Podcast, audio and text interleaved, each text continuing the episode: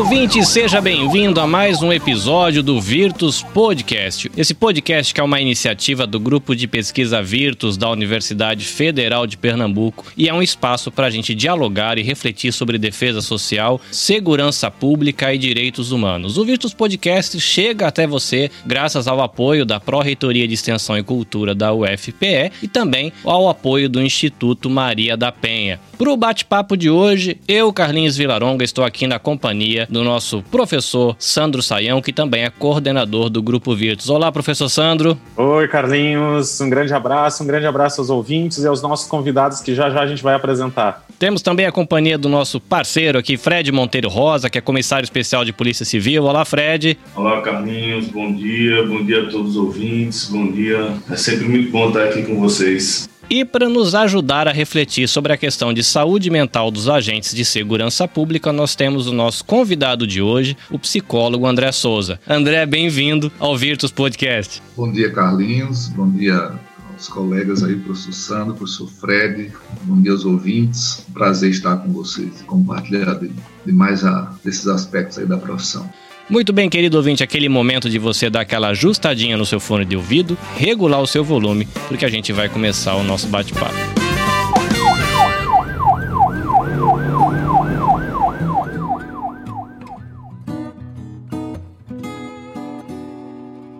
Professor Sandro, tradição é uma coisa boa quando a gente usa ela direitinho. Então, para manter a tradição aqui do nosso podcast, por favor, introduza o nosso convidado apresentando para nossos ouvintes. Pois então, hoje nós temos a, mais a, uma grande presença entre nós aqui, o psicólogo André Luiz de Souza, que tem um, uma grande experiência de trabalho na, junto à polícia, principalmente a Polícia Civil aqui do estado de Pernambuco, mas que hoje está lá na Secretaria Nacional, na Secretaria de Segurança Nacional, no Senasp. E até eu vou deixar para ele se apresentar, porque a gente sempre toma cuidado, que se a gente apresenta, a pessoa pode esquecer. Quem tem currículo muito grande, a gente pode esquecer alguma coisa e cometer uma, uma gafe. Então, uh, é uma alegria tê-lo aqui, André. Eu espero que a gente, que a gente tenha um, um espaço de diálogo muito confortável. E eu gostaria já de deixar em aberto aqui o microfone para você se apresentar e também, a partir disso, dizer a, a importância, destacar um pouco a importância do trabalho da psicologia junto ao trabalho policial. Eu acho que isso é uma, é, uma coisa que, que nos chama a atenção de todos nós. Seja muito bem-vindo. Obrigado. Mais uma vez, bom dia a todos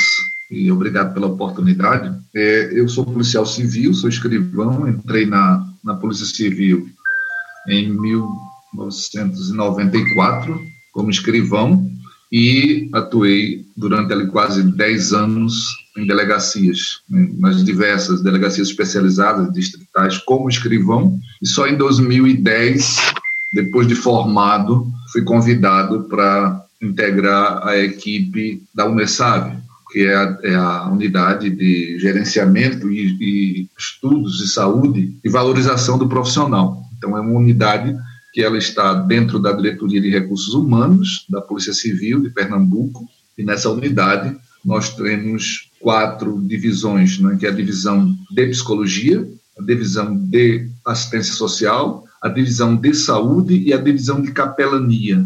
E ali eu estive atuando como psicólogo por quase seis, sete anos, e depois três anos como psicólogo e chefe dessa divisão de psicologia. E nessa caminhada aprendemos bastante do comportamento e da saúde mental. Podemos, assim, além de atender, estudar um pouco nos nossos grupos de estudos sobre esse comportamento do policial e como nós poderíamos ajudá-los na condução né, desse comportamento ou nesse para que ele pudesse ter uma qualidade de vida, para que ele pudesse também, ele possa, né, de certa forma, atuar de forma mais, mais, mais contundente, mais equilibrada, porque sabemos que a, a profissão de policial é uma das profissões mais estressantes do mundo. E os que estão ali estão se empenhando em trabalhar né, e em proporcionar esse policial condições né, psicológicas, equilíbrio, para que ele possa atuar de forma eficiente e eficaz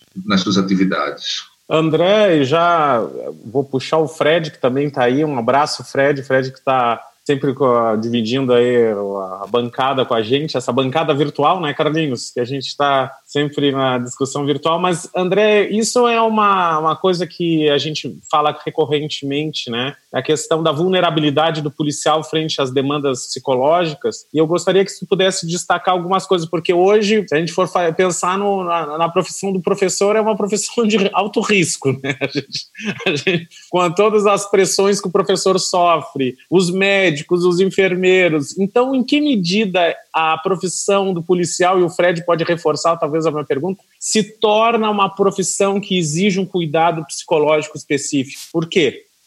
Eu acho que eu acho que, que a pergunta foi, foi excelente, né, do Sandro. Agora poderia fazer a questão, fazer uma, é, é, fazer um, um, uma linha do tempo, né, vamos dizer assim, né? Como é que você vê, né, é, dentro dessa pergunta do Sandro, por onde começa o problema e a forma que a gente pode assim ajudar, né, lidar com, com com essa situação. Ok. Dizer também que é um prazer né, conhecer o professor Fred, que é um nosso prazer colega. meu, colega. É. Não conhecia antes, fico assim lisonjeado de participar aqui também. Bem, na nossa experiência, uh, que começa ali por volta de 2010, na divisão de psicologia, nós observamos com o tempo, né, e fomos anotando, isso vão sair posteriormente em estudos, que dentro do nosso dia a dia, começamos a perceber que antes os policiais, depois de 15 anos, 16 anos de trabalho, 17, 18 anos,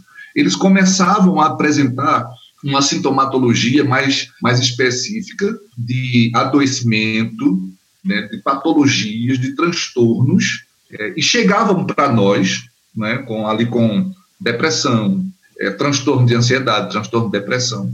Isso é uma coisa que, de certa forma, era esperado pela função que ele desempenha, pelas atividades. Está o tempo lidando com, com o público, a violência, se expondo o tempo todo, a carga de trabalho, né, de plantões, de exigência, são madrugadas e a violência. Então, uma dinâmica que ele, muitas vezes ele não consegue dar assistência à família, ele entra nesse, nessa, nessa espiral de dinâmica que ele vai incorporando aquele protótipo da, do, do, herói, e aí ele, em casa, ele já relega, ele não consegue ficar em casa, porque ele está na delegacia o tempo todo, ele está na rua o tempo todo, e aí esse, essa, essa, a corda vai esticando desse sujeito. Mas mesmo assim, nós percebemos que eles chegavam para nós já, obviamente, um pouco cronificados dentro desse adoecimento psíquico, mas de forma, assim, tardia, né? 15, 18 anos, 19 anos de, de rua. E com o tempo nós fomos percebendo que, cada vez mais, esses policiais estavam chegando agora de forma precoce. Dois, três anos, quatro anos, os policiais já estavam chegando para nós. E isso aí nos despertou para tentar identificar onde estava a, a, acontecendo esse novo fenômeno e por que estava acontecendo. E nós fomos detectar na própria no concurso e na academia.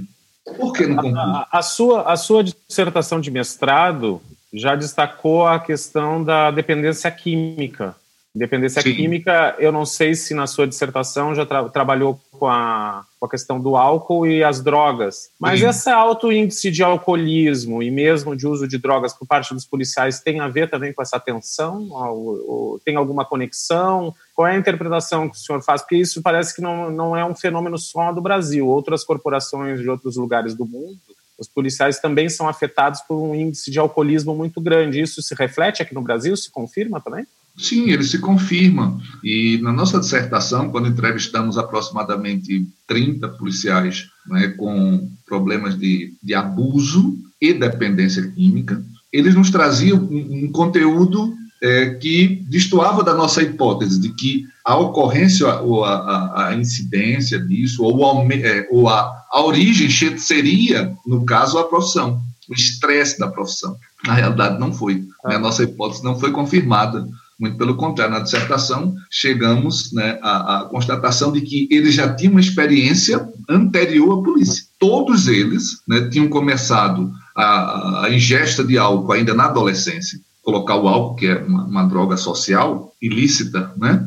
Então, todos eles já tinham começado na adolescência, ainda no convívio familiar. E outros tiveram experiências também ali, assim, até marcantes do abuso, não só do experimento da droga, mas do abuso, já ali aos 17, 18 anos. Quando entraram na polícia, eles já tinham uma, uma, uma experiência e uma, uma, uma dinâmica de comportamento nas ingestas da, da, das drogas já bem, bem, bem aprofundados.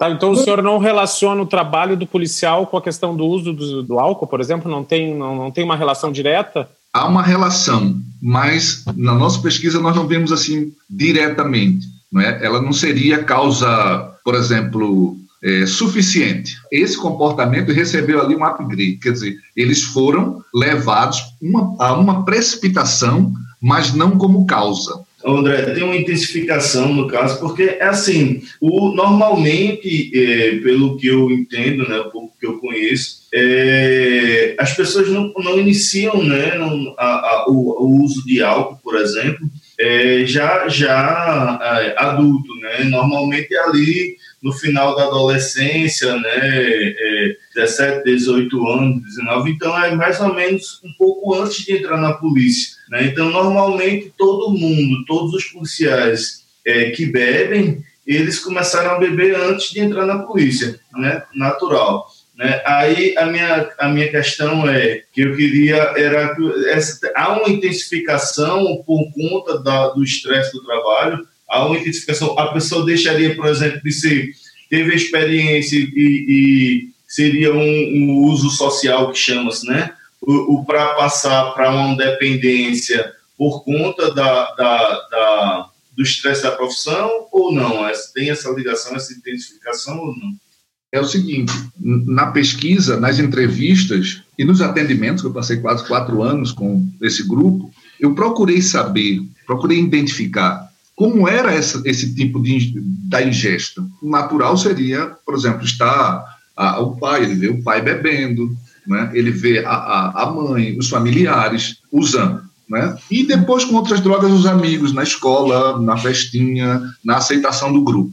Só que essas pessoas eu percebi um diferencial nelas, do simplesmente do usuário social para o abusador, porque do abusador para o dependente é, existe uma linha tênue, né, muito pequena, muito tênue entre uma coisa e outra para ele se tornar do abusador para o dependente, né, e ele ter o transtorno é muito curta. Então, eu percebi que nas primeiras ingestas dessas pessoas, elas usavam, como eles assim, eles davam a corda toda. Então não era uma ingesta simplesmente assim, ah, usei, não. Mas já era, já havia uma característica, quase uma predisposição para um abusador, para um dependente, pelo fato não simplesmente de lidar, de não conseguir lidar com aquela droga, não saber ainda. É que eu, é, eu não sei se concordas ou não, eu creio que é uma propensão, né? E que essa propensão é potencializada pelo, pelas tensões do trabalho, né? Sim, Porque sim, eu, eu, eu, não. Eu, e aí eu já gostaria de já ir de. Que a gente está dentro desse contexto de pandemia, né? E, e, mostrar mais uma pressão que se abate sobre o trabalho policial. Quer dizer, além das já pressões corriqueiras, mais uma né, é acrescentada a isso, que é o fato de estarmos numa pandemia. Então, se a gente tem uma propensão, eu poderia associar também uma especulação que eu estou fazendo aqui. Então, eu tenho não só a questão do álcool, eu tenho também o abuso da própria violência e eu tenho também o, a, a adesão de alguns policiais ao próprio crime, por exemplo.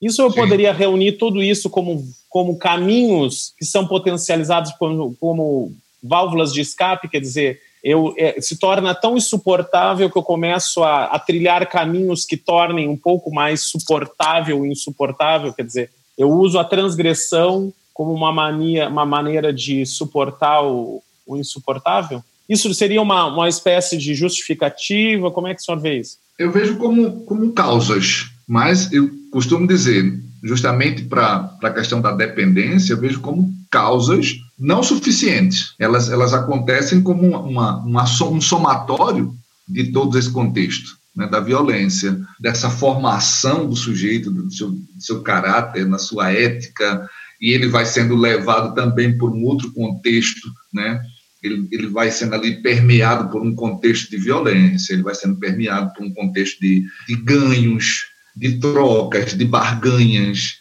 e todo esse contexto, todos essa, esses aspectos que você colocou, para mim, ele é um somatório. Ele é um somatório e que, ah, como nós estamos falando de adoecimento, né, não só da violência, mas principalmente do adoecimento, que é por aí que eu gostaria de caminhar, nesse adoecimento, como eu falei, na, na dependência, perceber um sujeito né, como uma, uma propensão pelo fato dele ter um comportamento, uma dinâmica do comportamento um pouco mais é, é, dissonante do que as pessoas, porque nem todo mundo, 80% das pessoas, 700, não vai desenvolver a dependência química, não é? Ali, mais ou menos, segundo a Organização Mundial de Saúde, ah, uns 20% da população mundial vai desenvolver. Então, essa propensão, ela existe. E a gente já percebe nesses indivíduos, quer dizer, essa propensão, não é? Por conta da, da dinâmica da ingesta.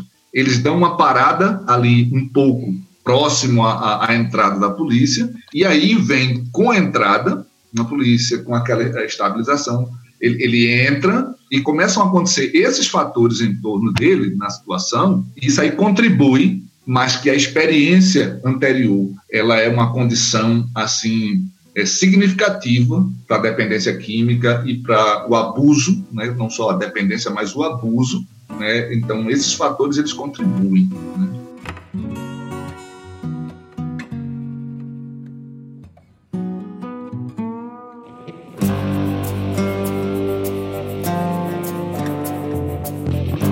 E André, tu tens um número assim, já que tu estás na, na Senasp, eu não sei se é um número fácil de acessar, o número total de policiais entre eh, policiais militares e civis que se tem no Brasil inteiro, assim, o quantitativo? Chega Olha, a ser que, perto de 500 mil policiais ao todo? 500 não? mil, é, vocês estão 500 bem. Mil. E, Você, é, e, aproximadamente e, 500 mil é, na, se nós tomarmos todos os, os profissionais de segurança né, no Brasil. Pronto. Então, tu vê, 500 mil são 500 mil famílias, né? Quer dizer, se a gente multiplicar por quatro, são quase. A família de quatro pessoas, vamos dizer assim, são uhum. quase 2 milhões e meio de pessoas diretamente relacionadas com a, com a segurança pública, né? Sim. Sim. que pelo menos tem alguma interface direta com a segurança pública. E então esse problema se torna um problema sério, quer dizer, essa, essa próprio adoecimento do, essa fragilidade emocional da polícia se torna um problema sério para pelo menos 2 milhões e meio de pessoas. Frente a isso, qual é a resposta da, da, da, das polícias, dos comandos? O senhor acha que já se deu algum passo em direção de absorver essa demanda e responder a ela através da formação ou da forma, constituição de grupo de, de psicólogos nas corporações? É fluido esse trabalho de atendimento aos policiais? Como é que se processa isso?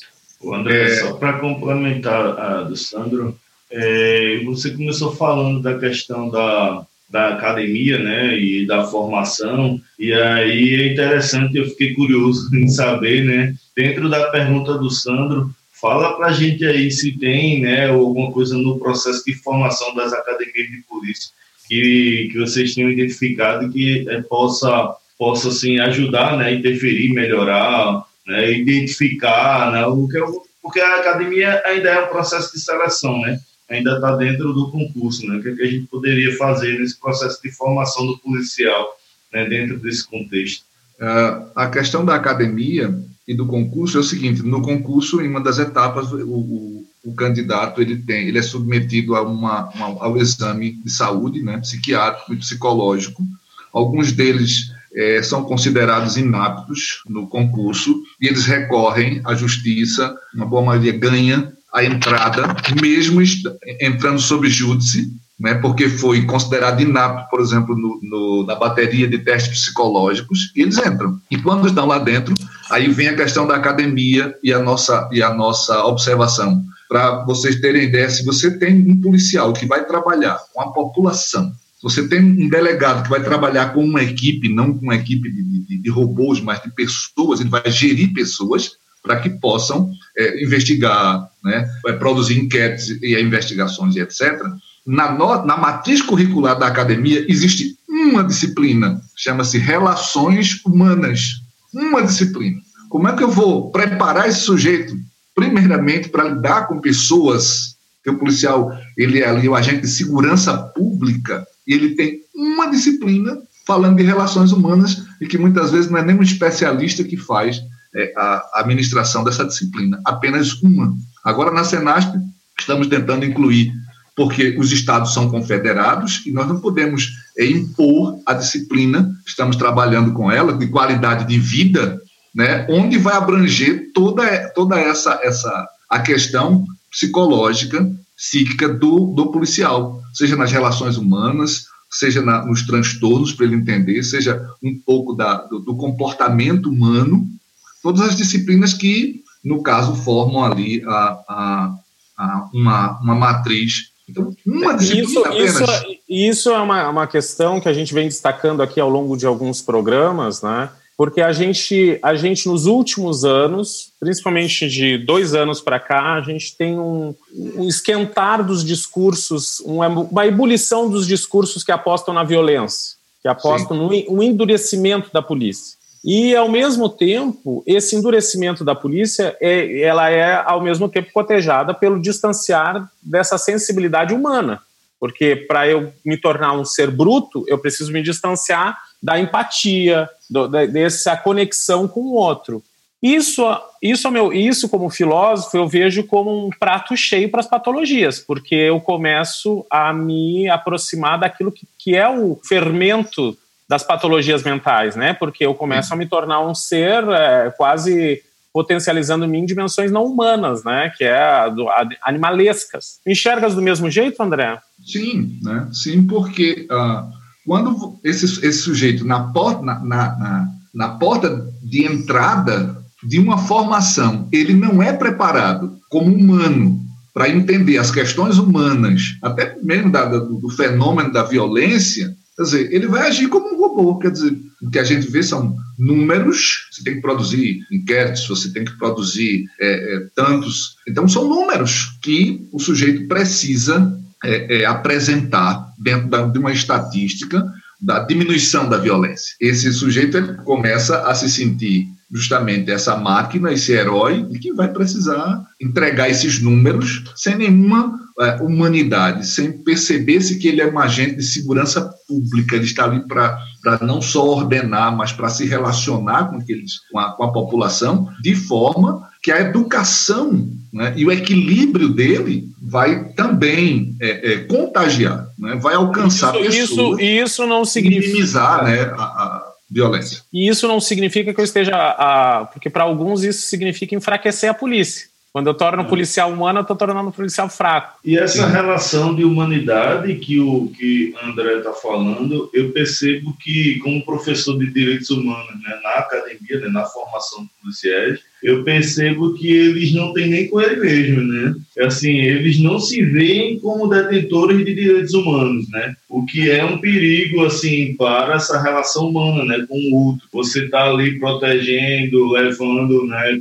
É, é, é, garantindo direitos humanos do de outrem, se você não se vê como detentor de direitos humanos. E se isso foi praticamente unânime em todas as minhas turmas. Né? Agora, agora uma pergunta bem de quem não é formador, não sou policial, nem sou formador de policiais, né? Mas chega aquela, aqueles filmes tipo Tropa de Elite que fazem aquela preparação dos, dos policiais, aqueles batalhões e batem na, no rosto do, dos policiais e pede para sair, aquela, seja é um filme meio antigo. Mas eu, eu, eu, creio que isso deve causar um pouco de, de aversão aos psicólogos da polícia, né? Ou, ou, ou como é que fica essa, esse paradoxo dentro do contexto policial de alguns que estão puxando para o lado humanitário e outros que têm que faca na caveira e por aí vai. É, eu estava esperando um momento para falar de filme. Porque. E, e, por que, que eu vou falar de filme? Eu tô com a, com a, palavra imaginário na cabeça. E a gente tem ouvido muito no Brasil falar a respeito agora, né, de racismo, racismo institucional. Fica a dica, se você não ouviu o nosso último episódio, dá uma corrida depois que você terminar de ouvir esse, ouve o anterior sobre racismo, que tá muito legal. Mas aí tem a questão do imaginário, né? Essa questão do que você constrói essa imagem na cabeça a respeito do outro, no caso né, quando a gente fala de racismo, do outro, da pessoa da outra raça, da pessoa negra. Mas a gente tem nos filmes, a gente tem muitos filmes policiais, a gente tem séries policiais e a gente cresce assistindo esse negócio. E eu imagino que isso cria um imaginário, que eu não sou da polícia, não conheço o processo de treinamento, mas é, o senhor acabou de citar agora há pouco de que quando vai falar dessa questão mais humana, é, você sente uma falta de uma matéria para trabalhar essa temática. E eu fico imaginando o impacto que isso tem na vivência do policial, quando você tem uma vida inteira de construção do imaginário através de filmes,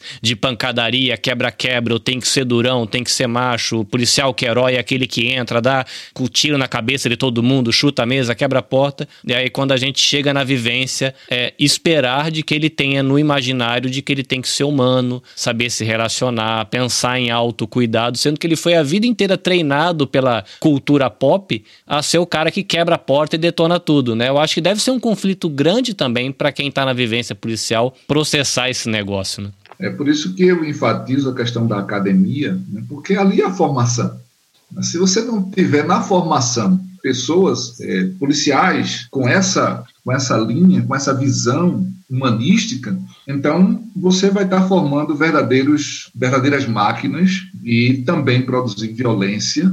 Né? E aí, onde nós podemos trabalhar, por isso quando você falou a questão da gestão, a nossa briga é justamente ali no campo acadêmico, né? é, é onde podemos travar uma batalha, e temos travado essa batalha, para mostrar aos gestores da importância dessa formação, porque já chegam para nós os policiais cronificados, os problemas, as próprias esposas, os familiares também vêm para a gente na psicologia. Olha, eu estou aqui é, falando do meu, do meu esposo, que eu não aguento em casa, ele é violento, ele, ele me bate, mas ele não pode saber que eu estou aqui. Esses são alguns discursos que recebemos de familiares. Olha, ele está adoecido, ele está alucinando, ele está usando droga dentro do quarto, mas ele não pode saber que eu estou aqui. Ele, se, se eu se souber, ele me mata. Então, alguns discursos é, desses, por quê? Porque simplesmente a gente não, é, é não consegue né, mostrar para os gestores que essa formação ela vai fazer diferença.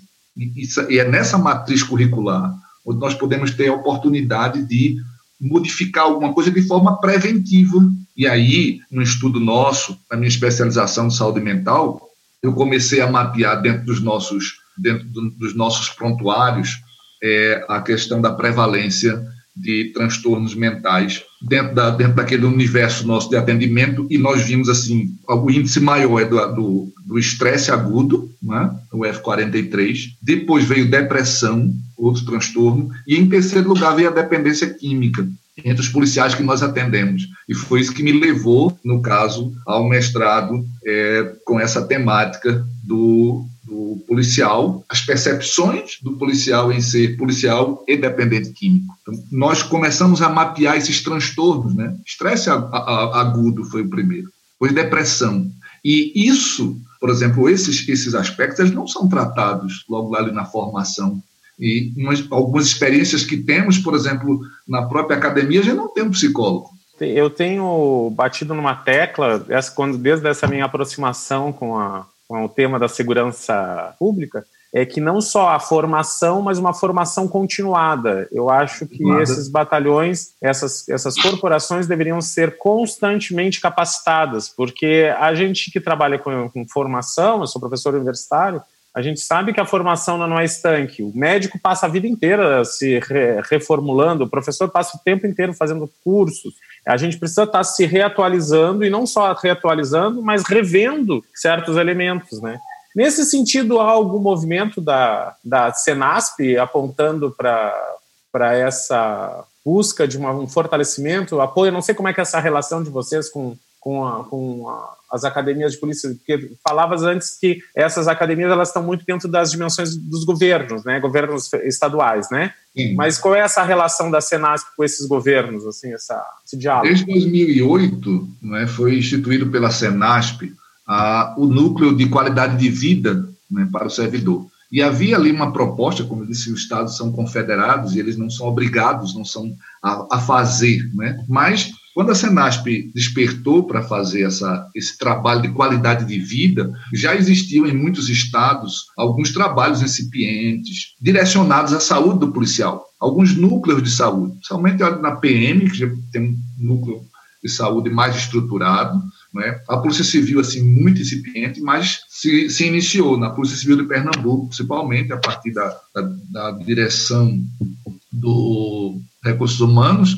Então, começou-se a fazer uma unidade de saúde, né? que hoje ela está ampliada, mas ainda assim remamos com muita, com muita dificuldade para oferecer esse serviço ao policial, o serviço de assistência social, o serviço de saúde, o serviço de, de psicologia, o serviço de capelania. Mas isso aí foi instituído pela Senasp, né, e convocou-se assim em forma de rede de encontros dentro da Senasp para que as unidades, as instituições, seja ela PM, bombeiro, penitenciários, eles pudessem criar os seus núcleos de saúde dentro das instituições. E, claro, para ser criado isso aí há uma, há uma, há uma resistência muito grande, mas, graças a Deus, da Polícia Civil, da PM, com CAS, é, essa, essa estrutura já, já está bastante é, é, estruturada e a Senasp ela trabalha de forma é, a fomentar políticas públicas e boas práticas dessas instituições para que haja uma troca, para que haja também levantamento desses problemas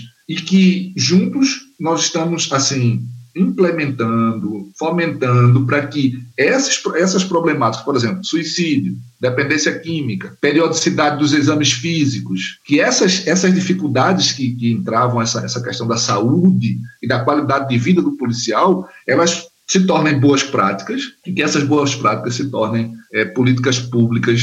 Eu queria fazer uma observação e uma pergunta.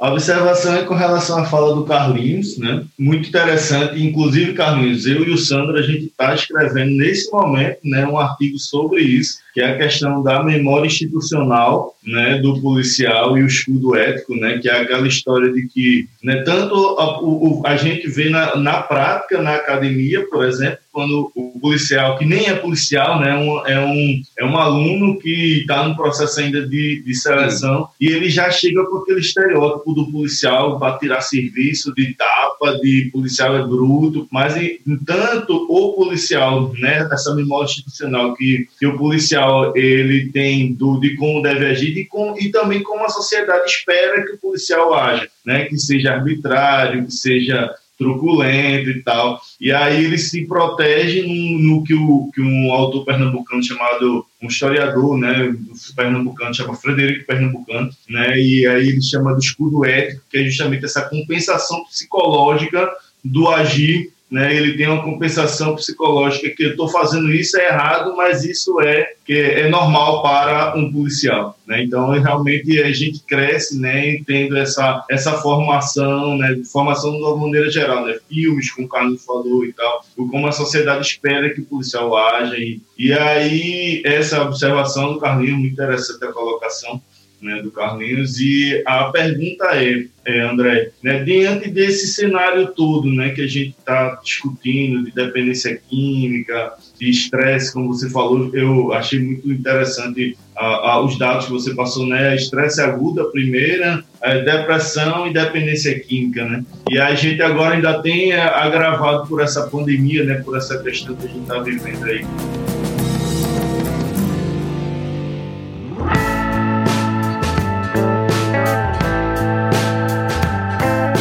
Fico sempre acompanhando a divisão de vocês, super orgulhoso também da divisão de vocês lá. É, o que é que tem feito, né? Eu vi que tem práticas integrativas, tem. Né, o que é que a Polícia Civil tem feito para tentar, né? É, é, de compensar, né, tentar resolver, não resolver, que a gente sabe que não é assim, mas o que é que Civil tem feito nesse sentido, né, para dar apoio aos policiais aqui em Pernambuco? É, a pandemia, ela veio de forma assim como um tsunami né, nas, nas nossas vidas. Nós fomos, nós nunca vivenciamos uma situação tão atípica como essa, né? Nós nos pegamos ali no, no primeiro momento a, a, grande avalanche, viu, professor Fred, foi justamente quando saiu a, a portaria 092, 19 de março, é, é, instituindo, por exemplo, a, a, questão do trabalho, o home office, e resguardando ali o grupo de risco, como pessoas com doenças crônicas, e etc. Então, nós ficamos na psicologia, juntamente com a, a dentro da diretoria, recebendo todos os. Porque numa portaria você tinha que justificar, né? Primeiro, a, a das doenças crônicas, você tinha através de, de, de atestados, nós ficamos recebendo tudo aquilo para poder esse sujeito não, não ser considerado faltoso. E os outros com home office. E nós ficamos naquela avalanche, foram, foram dias assim de muita tensão e de muito trabalho para a gente ver todo Pernambuco tentando é, se justificar, né? uns já com sintomas, outros com medo, outros já com as doenças crônicas mesmo. Então, passado esse, esse primeiro momento, então nós começamos a oferecer um, o trabalho de atendimento remoto, né, já que não poderia ser presencial. E aí alguns policiais começaram, porque já começavam a sentir os sintomas, e nós começamos a fazer esse atendimento de forma remota, mas ainda de forma como colocou também o conceito de psicologia, forma a dar, a dar informações onde ele iria encontrar um, um, teste, onde ele deveria se inscrever para fazer um, um teste para detectar a questão da, dessa sintomatologia é, da Covid, e só depois né, que eles começaram, dado esse primeiro momento, eles queriam o quê? Fazer o teste, né, serem testados para ver se estavam com a Covid, porque alguns sintomas que eles é, que estavam acontecendo na nossa experiência, nós vimos que alguns eram, eram simplesmente somáticos, né? Então não era realmente sintomas da Covid, mas era uh, que vinham a partir desse, desse temor, desse medo do psicológico. Então eles somatizavam isso, uma febre, dores de cabeça ou dores no corpo, até mesmo uma, uma diarreia e outras coisas. Então foi uma avalanche. E aí nós começamos a fazer a priori esses atendimentos, essas informações e repassar como eles poderiam é, se prevenir. É, no segundo momento, nós oferecemos aquilo que já vínhamos oferecendo antes, que eram as práticas integrativas de forma presencial. Foi um programa estabelecido pela unidade né, de yoga, meditação e, e tai chi chuan, já estava acontecendo ali desde o início do ano, ali fevereiro, em janeiro, fevereiro, nós começamos com essas práticas, eram práticas assim que nunca é, nós tínhamos adentrado para dar esse suporte, já que tínhamos suporte social, psicológico né, e de saúde mais tradicional, mas as práticas integrativas não tinham ainda sido inseridas e foi sendo assim com muito sucesso. E veio a pandemia justamente e, e realmente é, nos causou assim uma, uma, uma cisão daquele momento. Mas aí elas começaram a ser oferecidas também através de lives, né? Essas práticas de yoga, meditação, tai chi chuan. Os atendimentos remotos e as indicações, porque foram surgindo também outros grupos, o CVV Samaritanos, também para atendimento, que eram muitos os, os, telefonemas, e nós estávamos, de certa forma, com um grupo pequeno de psicólogos, apenas três, né, eu e mais dois, e nós não dávamos conta do, do contingente de Pernambuco de policiais, como não damos conta. Mas fosse sendo assim oferecido esses serviços e principalmente informação, os EPIs também, né, batendo muito nessa tecla, porque o profissional de segurança ele estava ali na linha de frente, né, como muitos adoeceram. Então, os EPIs, de certa forma, que demoraram, claro, como sempre, um pouco a chegar, máscaras, luvas, aventais, é, é, o álcool em gel, né? Então, isso, de certa forma, demorou, e isso era, isso era fator de proteção, né? e que nós começamos a, a pedir a, a, nossa diretoria para que esses materiais já chegassem, né, porque o pessoal continuava a trabalhar. Então, o trabalho foi nesse. André, e nesse gancho, né, porque sempre a gente gosta de deixar um, um gostinho a mais, né, para a gente poder, no outro momento, voltar à discussão. Eu queria que tu pontuasse a questão do, do preconceito do policial em relação a esse tipo de. a procura do psicólogo, por exemplo a gente sabe que ah, gravita um certo preconceito, né? Como se o policial que procurasse o, o psicólogo é meio que o louco da, da, da, da corporação e coisas assim, né? E eu gostaria de lhe ouvir um pouco para desmistificar, ajudar a desmistificar essa ideia e como a, a fragilidade não a gente, na verdade, tem um preconceito social contra a saúde mental, que a gente acha que. A gente até ri, né? Como se fosse um castigo divino ou então um traço insuportável, enquanto é uma doença como outra qualquer também, né, que precisa ser sendo tratada, conduzida, né, guiada. Isso. Então ele, ele, a gente sempre teve muita dificuldade em relação a isso, vai quebrando essa, essa, essa, esse imaginário, né, como bem colocou aí o Carlinhos também, do, do policial herói forte e que adoecer é coisa de fraco, né, principalmente de saúde mental. Aos poucos, você tem ideia, eu tratava de alguns policiais e tinha alguns deles que entravam assim, meio que escondidos ali na, na para a divisão de psicologia. Ele disse assim: Eu não quero que ninguém me veja, né, entrando aqui, porque vão me classificar de palmeirinho.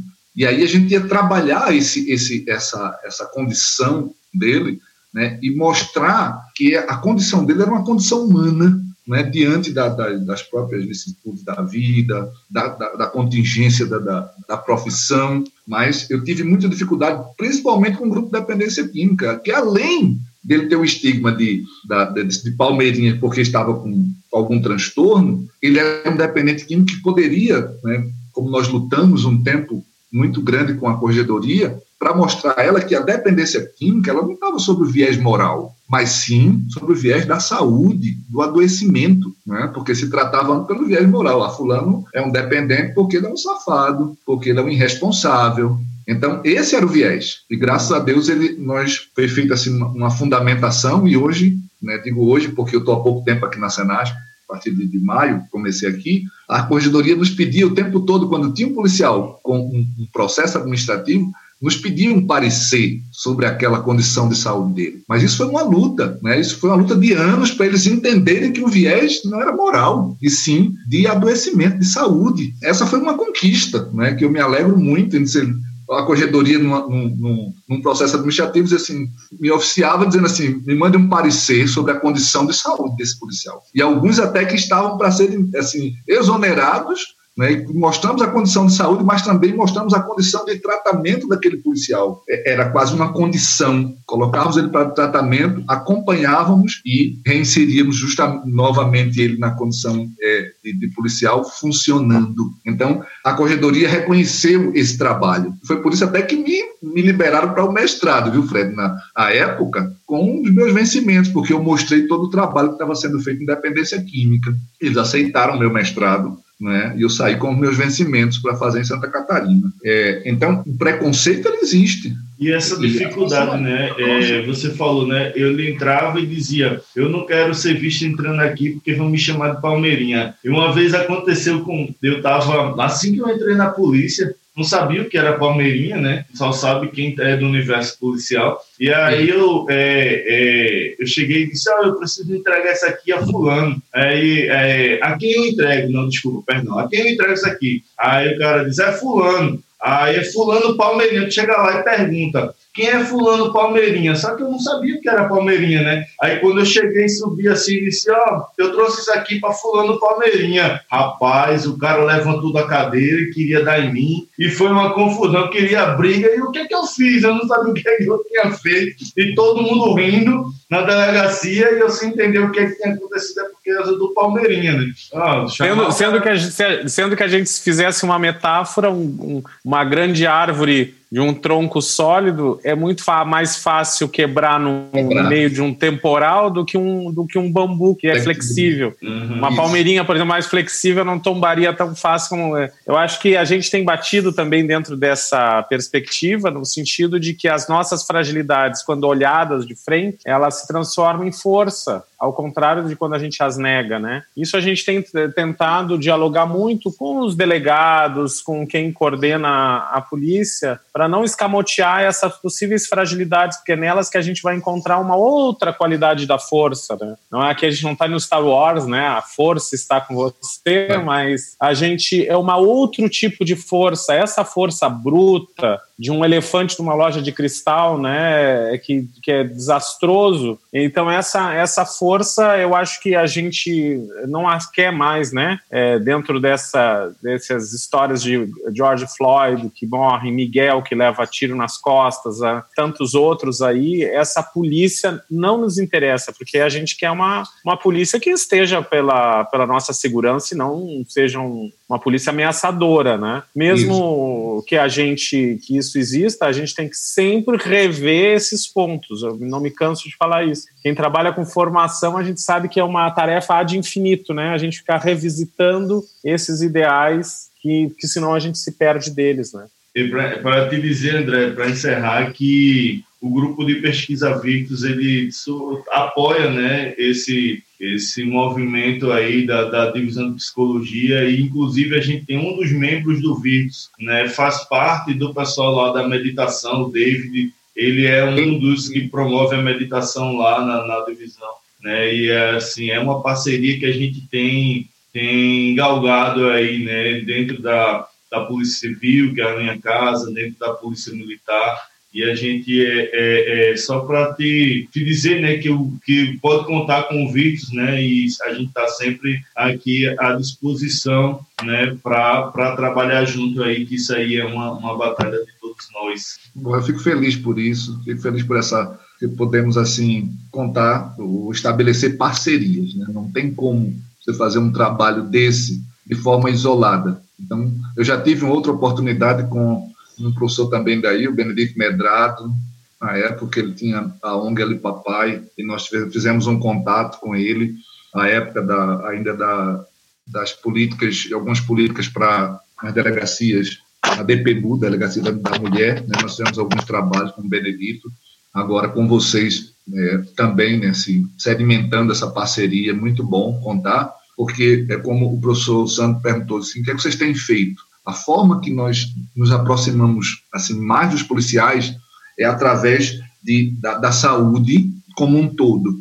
Por exemplo, a gente antes nós fazíamos algumas ações lá e aí as nossas ações passaram a ser itinerantes no agreste, no sertão, com vacinação. Então, através, por exemplo, da vacinação, quando nós levamos a vacinação é, para alguns tipos de, de gripes, etc., ali nós oferecemos a vacinação e levamos, por exemplo, os psicólogos para fazer um plantão psicológico. Então oferecemos também o um serviço e muitos deles vêm e, e, conversam assim, ainda assim desconfiados, mas eles têm chegado. Então o carro-chefe nosso de chegada tem sido assim a partir da, da, da das ações itinerantes da saúde. Então, ele, ele, o policial tem nos dado um feedback dizendo assim: Poxa, vocês estão vindo a gente. Antes a gente tinha que procurar uma vacina num posto tal, a gente tem que, tinha que perder um dia de trabalho para ir vacinar, e vocês estão trazendo isso dentro das seccionais, dentro das delegacias. Então, eles estão se sentindo valorizados. A outra coisa é quando nós ligamos, né? O policial é, teve uma licença de 30 dias, de 60 dias por um adoecimento, nós recebemos aquela comunicação da junta médica do Estado e aí nós ligamos para ele. E quando nós ligamos, eles tomam um susto. De onde é? Não, aqui é da divisão de psicologia ou da divisão de assistência social e nós queremos saber como você está. Ele toma aquele susto assim, nunca pensei que alguém ia ligar para saber como eu estava dentro do meu adoecimento, vivenciando um adoecimento adoecimento. Nunca ninguém me ligou. Então, nós temos feito essas pequenas ações que têm quebrado essa barreira, temos nos aproximado e eles têm testemunhado disso para a gente. Isso é um feedback muito bom. Nunca pensei. Um policial foi baleado e muitas vezes acontecia de um policial em um tiroteio ser baleado ou sofrer um acidente no trabalho, e ele estava lá no hospital. E nós chegávamos lá para ajudá-lo a fazer o quê? A orientar a família, como seria feita a, a licença médica, o que é que eles precisavam, estávamos ali para dizer a ele assim, ó, nós estamos aqui com você, você precisar, porque muitas vezes havia simplesmente aquela política assim, ó, assim como foi esse tiroteio, né, quem foi provocado, né, iria logo para uma investigação daquela ocorrência, mas retirando esse cuidado com o policial. Dizer assim, nós estamos aqui para cuidar de você, foi o que aconteceu, o que você está precisando, em que nós podemos ajudar aqui a, a divisão social a viabilizar, como aconteceu comigo, uh, um policial que eh, em, em serviço, só para fechar, trocou tiro com tiros com um bandido, e ele estava no hospital no Getúlio Vargas, com os mesmos bandidos na mesma sala. Né? E o policial tinha passado a noite sem dormir, porque os bandidos que ele tinha trocado, três deles, estavam na mesma sala de urgência com eles, né? da UTI. E ele passou a noite acordado, porque ele disse: não posso ficar. Né? E havia apenas um policial, né, um PM, lá fora na porta, porque também não poderia ficar dentro. Por que esse policial está e os outros, os outros bandidos não estavam algemados, né? estavam também feridos, mas não estavam. Então ele passou a noite toda acordado, angustiado de que um bandido daquele viesse com um travesseiro e o sufocasse. E aí nós, a esposa ligou para a gente, nós corremos lá, já era um final de tarde, o diretor já não estava, a, a Ana Nery também não estava, o, diretor, o médico diretor não estava, e nós saímos dali quase 9 horas da noite para transferir aquele sujeito dali. Ele se sentia assim, acolhido, cuidado. E ele disse assim: nunca pensei que essa assistência ia chegar.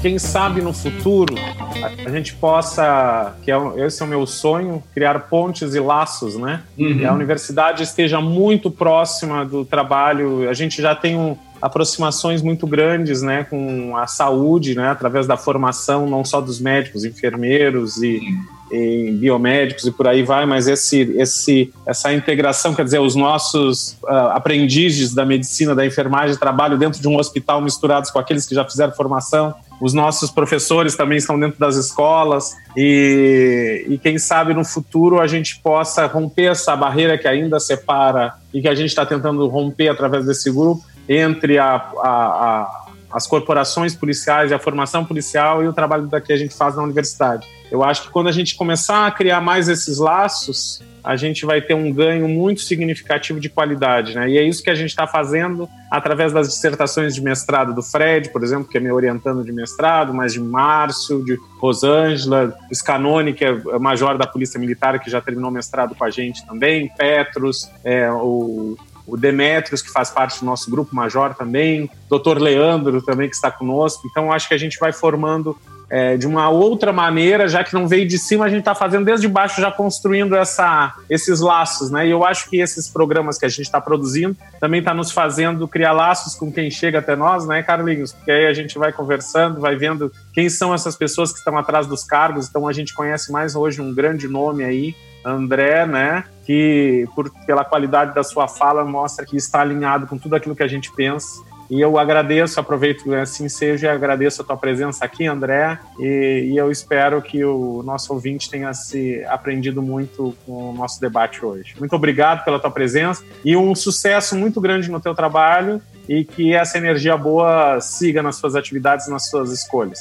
Eu agradeço né, pela oportunidade de poder é, compartilhar um pouco da, da, da, experiência nossa, não temos muito, mas o pouco que a gente pode contribuir e somado à experiência e também à labuta de vocês vai se tornar muito.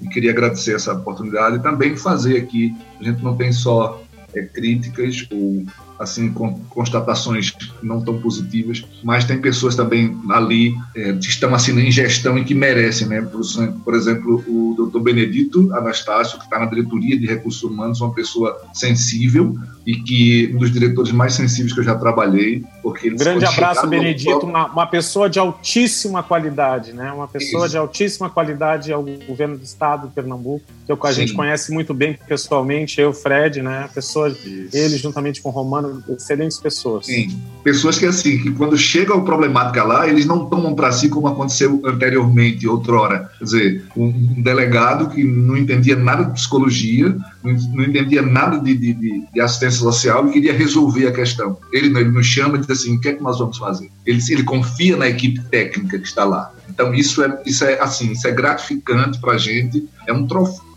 né, poder trabalhar com um gestor que oportuniza a prática, a boa prática e a prática é, é, científica acadêmica da, da, da, profissão. Então, eu fico feliz por isso. Ana Paula também, Veloso, que é a nossa chefe da unidade, uma pessoa também sensível, que está lá na unidade, né, e não é delegada, acho que o Fred deve conhecer, é uma uhum. pessoa que lutou muito né, para que tivéssemos hoje uma unidade com essas dimensões e, quiçá, estamos aí no projeto, né, Fred, e agora da Policlínica, Policlínica da Polícia Civil. Isso. Então é mais uma, uma conquista.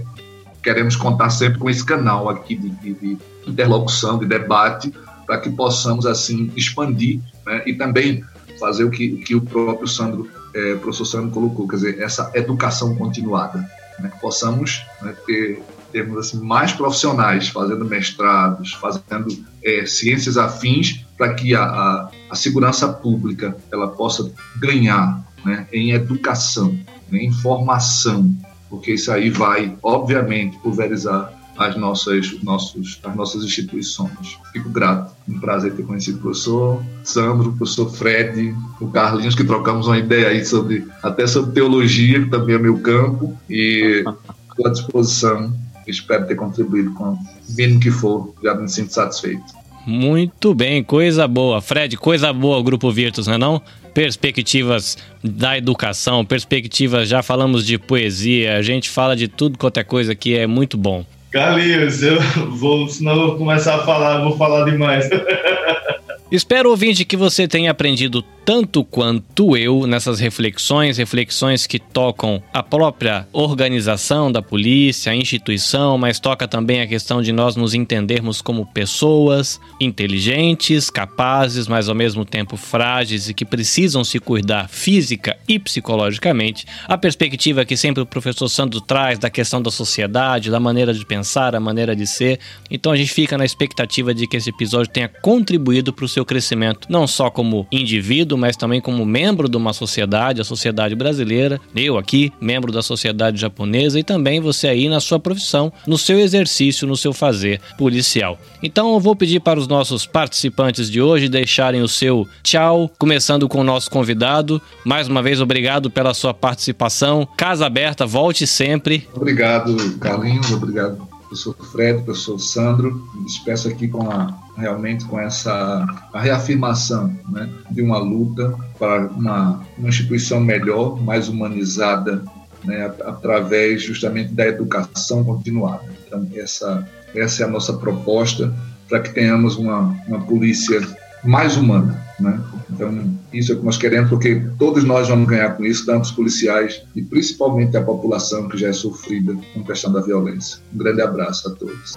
É, eu queria, eu tenho um agradecimento especial aí, porque eu estou conhecendo o André, né, colega de profissão aqui, trabalha com a gente. Muito bom saber né, que a gente ganha mais um, temos mais um reforço aí nessa nossa luta. André, muito obrigado pela participação. O Grupo está à sua disposição. Gratidão, as portas, como o Carlinhos disse, estão abertas. Forte abraço, André. Forte abraço, colega. Reforço meu agradecimento, meu grande abraço e até breve. E muito obrigado, André, pela participação. Eu que agradeço. E antes de eu encerrar, vamos ouvir uma voz dos bastidores. Luiz, deixe o seu tchau. Você sempre está aqui com a gente, coordena tudo do começo ao fim e a sua voz nunca está registrada nesse incrível podcast. Deixe o seu tchau para os nossos ouvintes. É, até mais para, para os ouvintes, para o André, o convidado, o professor Sandro, o Fred também, para o Carlinhos, que sempre está contrário em mim, sempre presente com sua voz. É sempre bom ter vocês por aqui.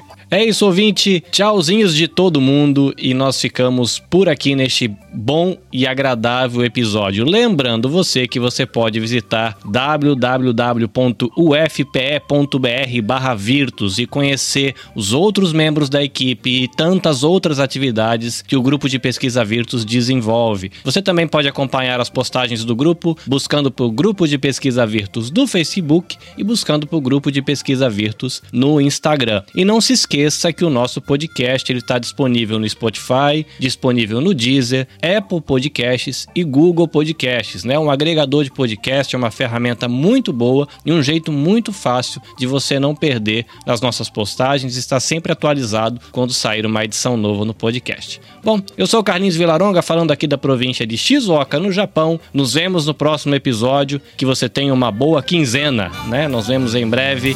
Sayonara.